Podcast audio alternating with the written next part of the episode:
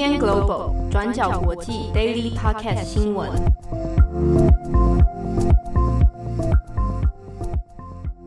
Hello，大家好，欢迎收听 UDN Global 转角国际 Daily Podcast 新闻。我是编辑七号，我是佳琪。今天是二零二一年四月十二日，星期一。好，这个快乐的星期一又来到，希望大家今天上班都非常的有 power 跟活力，都不想放假。等一下要被骂了？不会啦，不会啦。这个劳劳动的条件、劳动的状态，大家一定要自我要要觉察。你说心情好，工作才会好，是这样吗？嗯，没有，就是说正在处于什么样的劳动状态。哦哦哦，不然大家满脑子都以为自己是资方，对不对？台湾的时候常常会这样。好，今天四月十二号星期一，我们来更新几则重大的国际新闻哦。第一则，我们先来看关于中国的疫苗问题。就在不久前呢，四月十号星期六，中国在成都举办了疫苗与健康大会。那这是一个研讨会哦，之中有一位这个高层人士出席哦，他是中国疾病预防控制中心，简称中国疾控中心的主任高福。那他有出席这个研讨会，有做了一段演讲。那这段演讲后来被很多外媒，包含中国的媒体，也都有报道。原因是因为。高福他在这场研讨会演讲上面说出了说，中国的开发的疫苗呢，保护力其实是蛮有限的，而且不是很有效哦。那因为这样的说法是在中国里面首度第一次有这样层级的人公开的说，中国开发的疫苗保护力不够。好，所以在外媒其实就引发了很多的报道。好，那我们现在还原一下高福。他在这场会议上面讲了什么哦？他首先是有提提到说，中国现有的疫苗就讲的是国药所制造的疫苗哦，它的保护效率其实并不高，所以现在他们正在考虑说有没有办法可以来解决保护力不够的问题哦。比如说，他提出了几个看法，比如说增加剂次哦，比如说一我们把它打两剂，那可能增加剂次可能打到第三剂，或者改变剂量啊，每一剂的剂量把它改变增加。或者改变间隔的时间，那又或者是考虑接种不同的混合疫苗。这边意思就是说，当然除了打国药之外，说不定可以考虑再去混打其他家的疫苗。不过高福并没有针对这这一些方案提出很详细的说法，比如说呃，增加剂次是要增加到第几剂？哈，不知道啊，剂量要增加多少？不晓得。或者你讲到。要考虑打不同的疫苗，那请问这不同疫苗你是要打哪一家的？好，这些都还只是说口语上面提出来的一个可能考虑的办法而已，还没有很多细节哦。但是就因为他这个说法出来之后呢，就引发了很多的报道跟争议哦。像外媒，像美联社、像路透社都有相应的说，诶，这个是中国少见对外的说自己的疫苗其实是有保护力不够的，甚至是要。混打其他国外的疫苗，那这边大家想到国外疫苗，其实也想当然，可能就是那几家了，要么辉瑞啊，要么是 AZ 疫苗等等。这个事情出来之后呢，其实在中国的社群网络上面也有很多人在讨论一下，就是说，哎，那这现在这个国药是不是保护力完全不够啊？好，没有多久，其实相关的新闻就开始在社群上面的受到一些压制啊。权限上面除了让你的演算法不要往后退之外呢，有些报道现在甚至也就是被屏蔽看不到了。后来十一号隔天星期天的时候，中国的官媒也马上做了一系列的报道，包含人民日报、包含新华社等等，都说中疾控主任高福他所说的中国疫苗保护率较低。那高福本人接受访问是说，这个是一个误解，所以在官媒的相关讨论里面，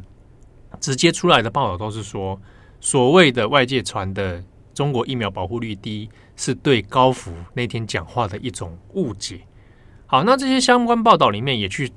声称是当然是专专访了高福了。那高福是说啊，我说的那句话呢，意思并不是这样。好，但是至于说到底是不是要解决所谓的呃混打的问题呀、等等问题，那其实也都没有相应的报道哦。那我们来看一下是外媒这边怎么来认知这个问题的。主要在于说，因为中国其实大家也有看到了，做了一系列的疫苗外交的这个行为哦。那这疫苗外交当中，其实有将近二十多个国家，其实都有接收中国国药所制造的疫苗。好，那尤其像是巴西，尤其像是智利，其实都有大量的国药疫苗在使用。可是，那如果发生连中国现在自己内部的这个高层都认为说，专家都认为说保护率其实是蛮有限的话，那对于其他疫苗外交的国家来讲，那不就很难堪吗？那对比现在的一些疫情状况，你看智利好了，智利就前前阵子除了他们的感染人数仍然在上升之外呢，先前有打过国药疫苗的，打过中国疫苗的圣地首都圣地亚哥的总主教艾欧斯，他打了，他在三月份接种了中国国药疫苗，结果呢，后来他还是确诊了。所以这种种的事件看下来，就会开始怀疑说，那这一些疫苗状况是不是就保护力真的太低？那要让这些国家考虑是要去混打其他家的，还是在直接引进他国的疫苗哦？那在中国境内的里面来讲的话呢，现在要麻烦的是说，那在中国呃以中港澳为主的几个地区，如果将来要做一个以疫苗来当做移动出入出入的时候的一个认证的话，我们俗称可能疫苗护照这样子。那国药到底是不是一个安全的认证？或者，如果你把国药的疫苗施打与否当做一个你安全保证的话，那将来会不会在中国内部还是会出一些问题啊？今天的第二则消息是关于伊朗的核电厂遭到攻击的事件。在周日，也就是十一号的时候，在伊朗的中部有一座叫做纳坦兹的核电厂，就传出了遭到骇客进行网络攻击，导致大规模停电的状况。那在周日当天呢，伊朗当局就把这件事情称之为伊朗遭受到了所谓的核子恐怖主义的攻击。那不过呢，事情到了今天开始出现了比较新的进展。就根据今天有好几家以色列的媒体报道，都指出说，伊朗他们在周日所遭遭到的的这个核电攻击，很有可能是由以色列自己所发动的攻击结果。不过呢，以色列官方目前对没有对这件事情做出回应。那根据伊朗的说法，截至目前为止，在纳坦兹核电厂里面都没有人员伤亡或者是辐射泄漏的状况。那回到这场攻击事件，之所以呢，也在最近引发了伊朗内部很大的争论，原因呢，是因为正好发生在这个攻击事件的更前一天，也就是十号的时候，伊朗的总统鲁哈尼他才在纳坦兹核电厂举行了一个新的离心机揭幕仪式。就是宣布要启用好几台新的离心机，来加速伊朗在进行铀浓缩提炼的工程进展。那这也是我们过去报道讲过说，伊朗呢，他从去年，也就是二零二零年一月，苏莱曼尼遭到刺杀。那到了二零二零年的十一月，伊朗的首席核子科学家也遭到杀害之后，就开始了一系列开始用核武的进展，也就是浓缩铀的提升程度，来恐吓西方各国的一个行动。所以呢，以色列他们在这个时候对伊朗的这些核武发展进行了介入，刻意导致核电厂大规模停电的这个攻击，在这个时候就显得格外敏感。那刚前面也提到说，伊朗官方已经把这件事件就定调为是对核电进行的恐怖主义攻击。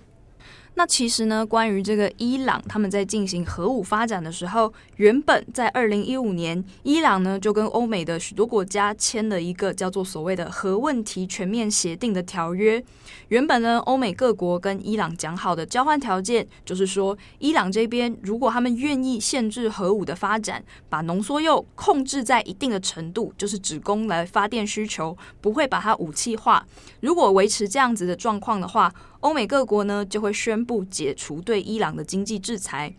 可是呢，到了二零一八年的时候，美国在川普执政的时候就先行宣布退出，退出了这个条约，那就表示说他们要对伊朗继续进行这个经济制裁的行动。那一直到了二零二零年，苏莱曼尼又遭到了美国的无人机刺杀之后，伊朗在群情激愤的状况下，也跟进宣布要退出这个核协议，就表示说他们未来不要再遵守约定，也要再继续发展核武。那持有离心机的数量啊等等，也都不再会有任何的限制。那也陆续出现说，他们不断在这一两年的新闻里面都会提到说，他们陆续宣布要把浓缩铀慢慢的提升，从原本的三到四趴，到今年。一月的时候就宣布要提升到二十趴等等。但是呢，其实事实上，真正的浓缩铀要达到武器级的程度，必须要到九十趴。所以呢，其实西方各国或者是媒体的评论都认为说，这是一个伊朗他们作为外交喊价来跟各国斡旋和谈判的一个恐吓的谈判筹码。那像我们刚刚提到的，才刚揭幕的这一组离心机，就是在用于要提升他们浓缩铀程度的一个设备。那原本呢，在今年美国在拜登总统上任之后，是有打算要重启跟伊朗的核武谈判的。那继续呢，就跟原本一样，要用解除经济制裁的方式来换取伊朗的核武限制。不过呢，以色列之所以选在这个时候发动攻击，也是在表达他们对这件事情的担忧还有警告。他们长期以来都很担心，说要是伊朗他们继续发展核武，以色列就很有可能会首当其冲，成为第一个遭到威胁的国家。所以呢，过去他们也很多次的想要拖慢伊朗的核武进展。在去年七月的时候，纳坦兹核电厂，就是刚刚提到的这个核电厂，就已经发生过了一次大火的事件。当时呢，也被怀疑是跟以色列的攻击有关。那原本刚刚提到说，拜登上任以后要重新启动跟这个伊朗的核武谈判。那现在呢，因为遇到了这个状况，未来美国和伊朗他们达成的新协议内容到底会是怎么样？那现在呢，在伊朗比较群情激愤的状况下，还有没有可能继续签订这个新协议？也有可能会再增加一些变数。好，那第三者我们再来更新一下缅甸的状况。缅甸截至目前为止呢，它的相关资讯其实会相对比较零碎一点哦。那比如说在九号的时候，在南部的大城博固这边，军方光是在当地哦一天之内就已知杀害的这个示威者呢就有八十二人哦，这是在创下了当天应该是最高纪录的一次哦。好，那如果截至四月十号的话，缅甸。透过军警镇压的而死亡的人数呢，已经至少有七百多人了。之中有几个进度是说，因为缅甸呢在当地有一些军官其实也是被示威者杀害，当中呢有十九个人因为涉嫌杀害一名军官的副手，后来被军政府也很高调的就是说判处这十九个人死刑哦。那这个是第一次在军政府。政变以后呢，首度针对示威者所进行的死刑判决啊，那这他针对的是说有有人把军官的副手给杀害了。那相相关的这个示威状况呢，也的确会在一些其他的城邦里面出现，说有当地的可能是少数民族的分离主义啊，他们所组织的武装组织会跟一些示威者结合，那也变成了呃，在其他地区有零星冲突的。状况发生，那之中当然除了示威者被镇压之外，也有少部分的状况是有军警，那被攻击哈，那就是有点被反击的这样意味存在。大家可能关心的是联合国方面的动态哦，当然还是处于一个进退不得、很焦灼的情形。那在这之中呢，十一号的时候，欧盟的外交和安全政策高级代表，他就在自己的。个人的社群媒体上面就写了一篇文章哦，提到说，近期其实很多欧盟还有其他的盟友呢，都有在针对缅甸的事务状态来做一些积极的斡旋。但是他提到说，之中就有两个国家很明显而且很主动的在阻挡大家的这个这个回应军事政变的问题哦。那之中就是俄罗斯和中国。好，那这位高级代表呢，他自己是说。呃，中国跟俄罗斯方面不愿意啊，就多方阻挠各国对于缅甸政府啊，现在军政府行为的制裁哦。那主要还是因为他认为是说，主要还是因为缅甸的军火现在的第一大跟第二大的供应者就是俄罗斯和中国。好，那欧盟这边那说起来好像是说的也似乎是自己也正在斡旋当中，目前还没有一个具体有效的办法，但又透过这一个高级代表呢来回应是说，如果民主可以重返到缅甸的话呢，那欧盟这边其实是可以提供一些相应的经济资源的。当然，这个通过这样讲是不是有效，那恐怕也还有在观察啦。但俄罗斯跟中国方面的这样的举动，其实也是先前大家在看联合国的一些状况的时候，其实就蛮明显的。如果要有效的介入缅甸的话，那首先俄罗斯跟中国呢是一个必须要处理的一个两大国家哦。好的，那以上是今天的 Daily Podcast 新闻。那今天转角国际的过去二十四小时呢，大家也可以看一下。我们首先第一则讲到的中国的这个疫苗跟高福的问题哦，有一些文字的详细内容可以参考转角国际的网站。过去二十四小时，好，今天这个我上个礼拜请假，嗯，